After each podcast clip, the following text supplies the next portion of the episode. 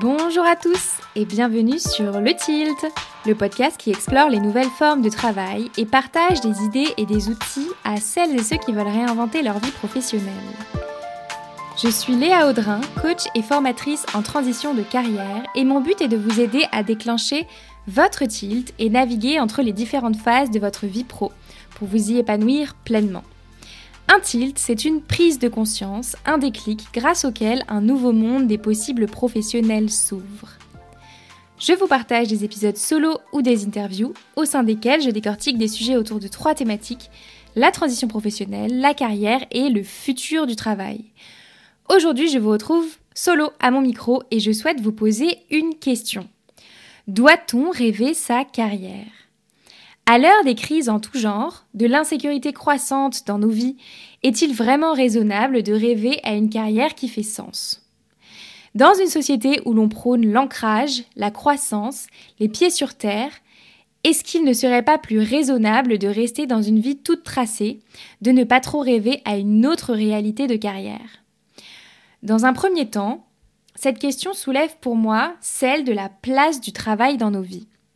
Est-ce qu'on est censé penser que le travail pourrait être émancipateur ou une source de réalisation de soi, voire nous permettre d'être utile à plus grand que nous.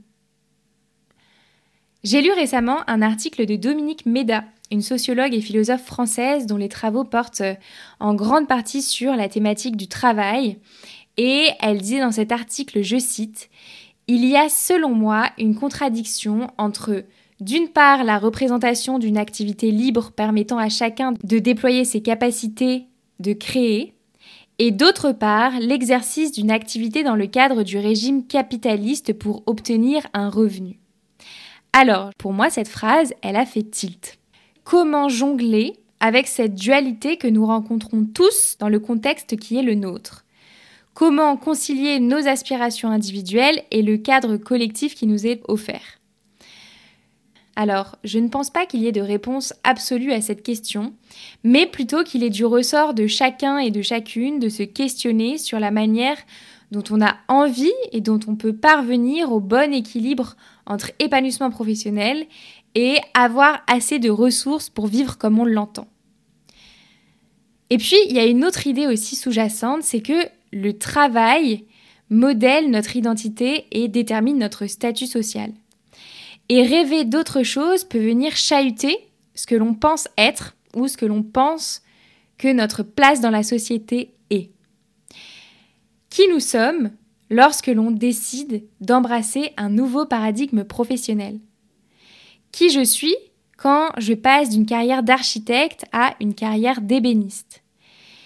Qui suis-je quand je switch de consultante en grand groupe à masseuse? Qui suis-je quand j'opère une transition pro d'avocat à fleuriste? Est-ce que je suis un atypique, une bizarre, quelqu'un qui est hors du cadre si j'aspire à une réalité professionnelle différente? À titre personnel, je pense que tout ça nous demande de repenser la valeur que l'on tire du travail. À mon sens, le travail n'est pas uniquement là pour nous prodiguer un revenu, même si on s'entend que c'est un élément très important. Donc le travail n'est pas uniquement là pour nous prodiguer un revenu en échange de notre temps, notre énergie, de nos facultés physiques et ou intellectuelles. Mais selon moi, euh, il est important de se poser la question des KPI qui sont importants dans nos vies individuelles pour pouvoir ensuite l'inscrire dans un cadre de travail. Alors, je vous pose la question, qu'est-ce qui a de la valeur pour vous dans votre vie pro? Vous sentir utile, être créatif au quotidien, avoir du temps pour vous, avoir un rythme de vie pro, perso tenable, participer à la révolution d'un secteur qui vous tient à cœur? Posez-vous ces questions, voilà, je vous je vous les partage comme ça pour qu'elles puissent germer dans votre tête. Mais oui, le revenu, c'est quelque chose qui est important dans notre société et dans nos manières de vivre. Mais est-ce que c'est la seule valeur que vous voulez tirer de votre vie professionnelle? Si la réponse est non, alors le rêve est important.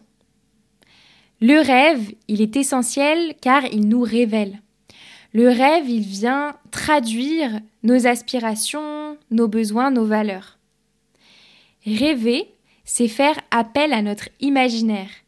Et pour réinventer le monde du travail, il faut imaginer de nouvelles manières de le pratiquer, le travail. Rêver sa carrière à titre individuel, s'imaginer une nouvelle place professionnelle, c'est avoir l'audace de se projeter sur une autre réalité. Changer son rythme, faire évoluer sa contribution, bref, travailler différemment de ce que l'on connaît aujourd'hui. Et tout cet espace en nous, là, d'imagination, en fait, c'est l'espace où l'on fait mûrir un projet. Alors, les mots rêve, les mots imagination, euh, etc., on a l'impression qu'on est un peu hors sol. Mais en fait, l'imagination, ce n'est pas l'apanage des personnes sensibles ou des créatifs ou des artistes ou des fantaisistes. Non, l'imagination, elle est utile à tous. Et comme je vous le disais en introduction, il y a des chantiers aujourd'hui qui ont besoin de ressources et de personnes impliquées pour les transformer. Je pense à l'éducation, l'écologie, l'économie, la politique, le care, la culture, le lien. Comment est-ce que vos aspirations personnelles, elles peuvent s'inscrire dans un projet plus collectif comme ceux que je viens de citer? C'est ça le sens, c'est pouvoir trouver un équilibre entre ces deux sujets-là. Et je lisais dans un article du Harvard Business Review qu'une étude de l'Université de Colombie-Britannique au Canada, euh, qui a été publiée dans les actes de l'Académie nationale des sciences, euh, et cette étude, elle a révélé que lorsqu'on laisse notre esprit vagabonder, euh, lorsqu'on rêve éveillé, en fait, ça active de nombreuses régions du cerveau.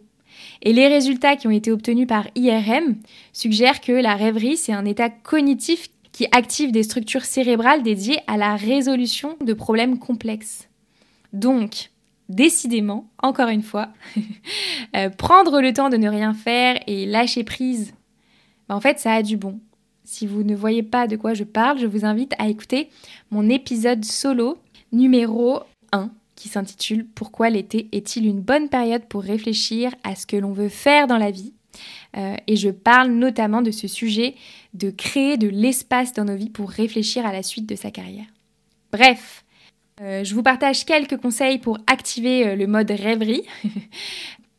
vous pouvez Changer de rythme pour une journée par exemple. Intégrer de la lenteur. Vous prévoir une journée sans rien dans l'agenda ou une soirée complète sans écran. Vous pouvez partir marcher en nature. Laisser votre téléphone à la maison. Vous pouvez vous demander aussi à quoi ressemblerait votre vie pro si vous aviez une baguette magique qui pouvait la transformer là maintenant tout de suite et dessiner le résultat. Faire appel à quelque chose de créatif pour voir le résultat de vos réflexions en soi, toutes les activités qui s'apparentent à de la paresse, ce sont vos meilleurs alliés pour laisser de la place à votre imaginaire.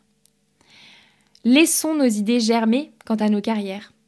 Inventons des métiers, transformons notre cadre professionnel, réinventons la place du travail dans nos vies. Et même si les idées qui émergent, elles vous semblent farfelues, irréalisables, rappelez-vous qu'il y a des personnes sur cette terre qui ont inventé l'avion et qu'il y a même un homme à Paris qui a ouvert une école pour apprendre à danser la chenille. Alors oui, je vous partage des exemples extrêmes, révolutionnaires ou complètement loufoques, mais c'est pour illustrer le fait que toutes ces idées-là, elles partent de l'imaginaire des gens. Et enfin, un dernier point, rêver, oui, un grand oui même, mais n'oublions pas qu'il faut se réveiller à un moment et qu'il y a un temps pour la réflexion et un temps pour l'action.